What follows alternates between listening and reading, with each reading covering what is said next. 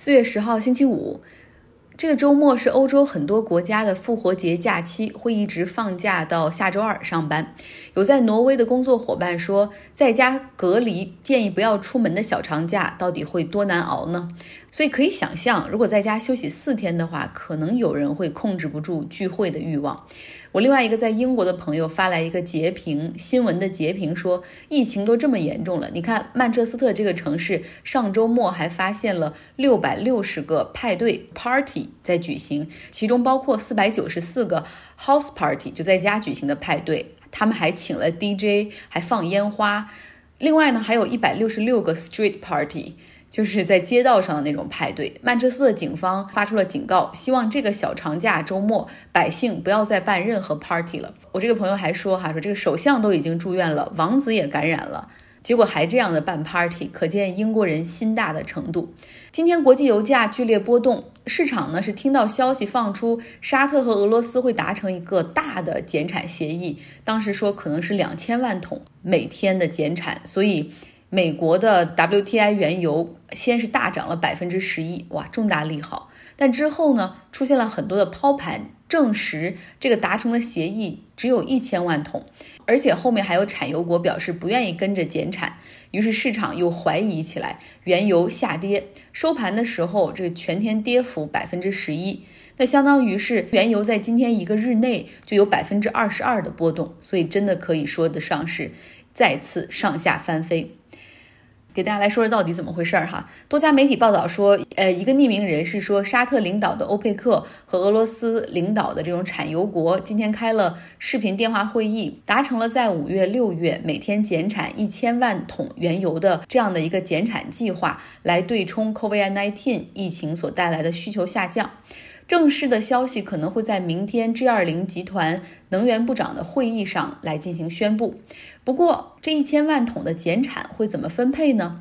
已经有人表示不满了，像墨西哥站出来说，他们只愿意承担每天减产十万桶。那之前呢，会议上给他们所安排的指标是每天减产四十万桶。所以这一份减产协议目前看来已经有了裂痕。其实，在这次大危机之前，很多时候欧佩克减产达成协议，但总有这个成员国偷偷的在多产哈。这尼日利亚、委内瑞拉这种就经常被沙特批评。沙特所领导的欧佩克和俄罗斯以及其他的产油国也要求美国，你作为原油产量那么大的国家，也需要加入减产。给美国的指标是五百万桶，但美国人肯定不会理的，因为目前美国原油行业还是保持着原原有的产量，一点都没有减产。反对原油减产的美国油气田商认为说，减产只会损害美国工业和商业。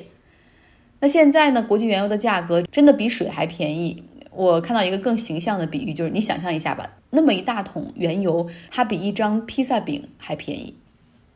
美联储今天继续放出大招，他们表示将提供高达二点三万亿美元的贷款给中小企业来提供资金，并且会通过五千亿美元的贷款计划来加强对各地方政府债务的购买，哈，给他们来注入资金。那疫情大爆发之来，美联储就不断的去宽松、宽松、量化、量化。首先是把基准利率降到零的水平，之后呢，宣布了七千亿美元的量化宽松 QE。后来又连续启动了商业票据融资机制、初级交易商信贷安排和货币市场共同基金流动性工具，启动了这三个，真的是非常的卖力。所以我们也看到今天的美股三大股指涨幅也都在百分之一左右。当然，纳斯达克会稍微弱一点，呃，涨的不到百分之一，但是也是因为它前期跌的比较少。标普五百在本周就上涨了百分之十二。因为明天是一个 Good Friday，就是因为复活节假期的缘故，美国股市是不开盘的，所以我们可以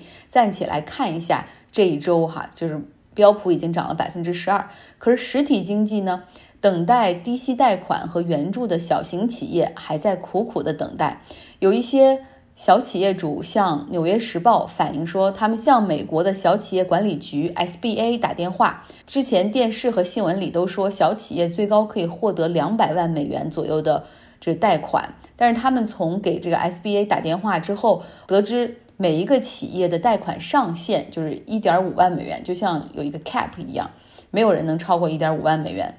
比如说哈，在加州有一个健身房的老板，他呢在三月中旬去申请了这个小额贷款。当时 SBA 根据他的企业规模和员工数量给的批复是，他能够获得二点五万美元的短期贷款。结果本周呢，他又收到了一封信，提醒说他只能够获得八千三百美元。看得出现在这个 SBA 稍微有点混乱的哈。那美国现在的实体经济真的很需要这些钱来救助。美国在上一周申请失业救济的人数达到了六千六百万。欧洲方面，欧盟已经同意拿出五千亿的欧元的救助，帮助这成员国国家。像欧盟内的西班牙和意大利经受了巨大的打击。像西班牙、意大利的情况我们很清楚了。那西班牙呢，有一点五万人丧生，然后有超过十五万人感染。国际货币基金组织 IMF 也已经宣布，这一次我们所面对的经济危机是自一九三零年大萧条以来最大的一场危机。说到 IMF。伊朗呢，最近向 IMF 申请了五十亿美元的应急资金贷款，说要用于对抗疫情。伊朗现在有六点六万人感染，有四千多人丧生。伊朗总统鲁哈尼就说了，希望 IMF 在批复贷款的时候不要有任何的歧视。那么，伊朗呢，其实它也是 IMF 的成员国，这是它自一九七九年伊斯兰革命之后第一次伸手向 IMF 来申请援助。伊朗呢，是从一九四五年开始就成为了 IMF 的成员，然后多年来一直也是缴纳按时缴纳会费，这次也确实着急用钱，那可以借吗？IMF 呢，它是按出资金额的比例哈，然后来决定话语权。美国是第一大股东，特朗普就公开反对 IMF 给伊朗贷款，他说伊朗会把钱用于资助恐怖分子的，所以美国坚决反对。而伊朗表示说，美国长期对伊朗进行制裁，伊朗在采购医疗物资上都有很多的限制。美国对于伊朗的所作所为基本上是反人道主义的。现在伊朗在努力通过外交手段去拉拢欧洲国。家希望他们可以能够在 IMF 的决策过程中为自己说话。今天，美国的第一夫人 Melania 在 Twitter 上发了一张戴口罩的照片，她提醒大家，美国的 CDC 研究 COVID-19 的疫情之后，已经强烈建议大家在公众场合要佩戴口罩。她所传递出的信息和她的丈夫完全不同，哈，像 Trump 他就坚决不戴。你是说他不怕病毒吗？不是，他要求所有接近他的人都必须要接受 COVID-19 的检测，包括每天去白宫那个例行 briefing 的记者也都要接受这个口腔内的 swap 一下，然后去检测。其实如果他可以戴口罩的话，至少可以省去很多的这个环节哈。那省下来的棉签和试剂是不是都可以分给其他州？梅拉尼亚在 Twitter 上的这个举动，哈，受到了很多人的好评。其实她在很多时候都跟她的丈夫的观点不一样。比如说，Trump，他之前支持 undocumented immigrants，就那种无证的移民进入美国的时候，可以把他们骨肉分离，孩子关到一个地方去，家长关到一个地方去，这样就逼着那些 undocumented immigrant 不要来美国。那梅拉尼亚是反对的，她还去边境的收容所看望了这些孩子。虽然当时她穿了一件夹克，上面写着 “Who cares”，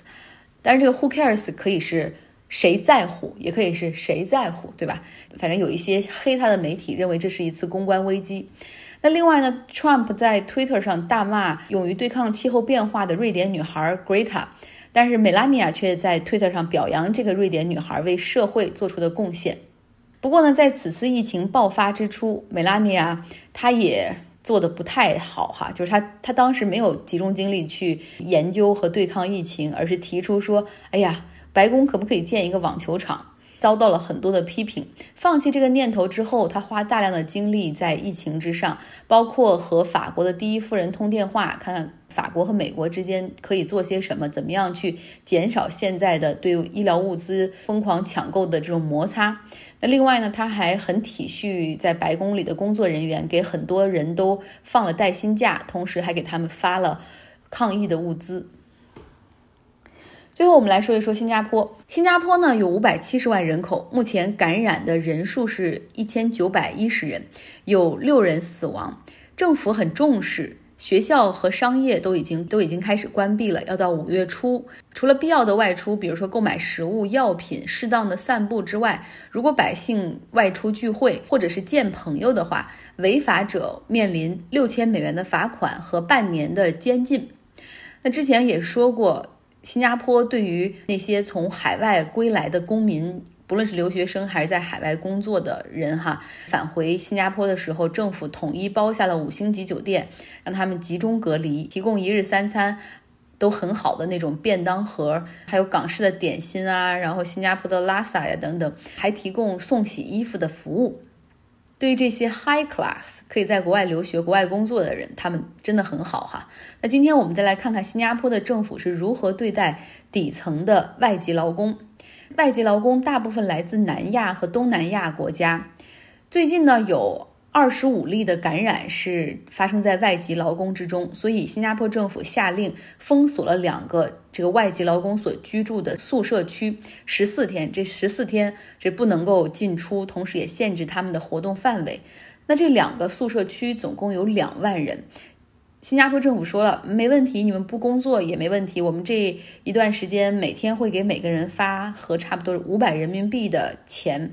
然后呢，也考虑到你们可能定期会向老家来汇钱，呃，政府也可以给你提供汇款的服务，也会提供一日三餐，还有洗手液、口罩。但是大家知道吗？劳工的宿舍人流是非常密集的，通常一间一个宿舍房间里面就是上下铺，能够睡十到十二个人。政府是限制他们的活动区域，就是你只可以在你生活的这一层来活动，你不能够去其他楼层的宿舍。每天所谓发三餐，也是一个楼层一个楼层去公共区域去拿，可能一大箱子面包，一大箱子盒饭，都是好多像面包就是裸露在外面，很多人的手就是自己去拿这个面包。这个公共卫生的问题并没有得到足够的重视。